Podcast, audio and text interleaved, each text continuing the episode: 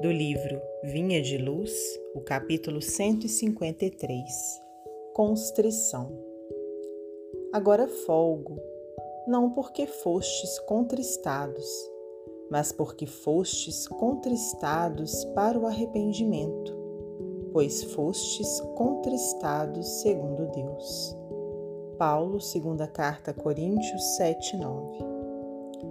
Quanta vez se agitam famílias, agrupamentos ou coletividades para que a tormenta lhes não alcance o ambiente comum?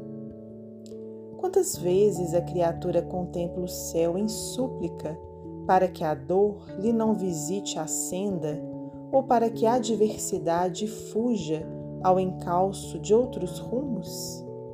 Entretanto, a realidade chega sempre inevitável e inflexível.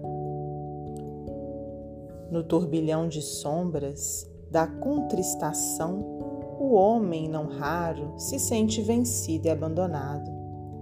Todavia, o que parece infortúnio ou derrota pode representar providências salvadoras do todo compassivo. Em muitas ocasiões, quando as criaturas terrestres choram seus amigos da esfera superior se alegram, à maneira dos pomicultores que descansam tranquilos depois do campo bem podado. Lágrimas nos lares da carne frequentemente expressam júbilos de lares celestiais. Os orientadores divinos, porém, não folgam porque os seus tutelados sejam detentores de padecimentos mas justamente porque semelhante situação indica possibilidades renovadoras no trabalho de aperfeiçoamento.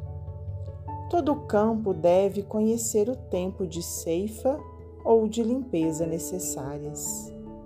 Quando estiverdes contristados em face de faltas que cometestes impensadamente, é razoável sofrais a passagem das nuvens pesadas e negras que amontoaste sobre o coração.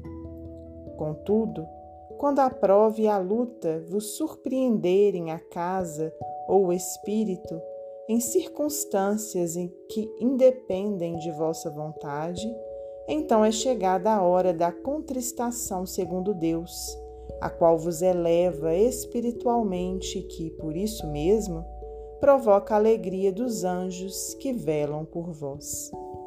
Emmanuel, psicografia de Francisco Cândido Xavier.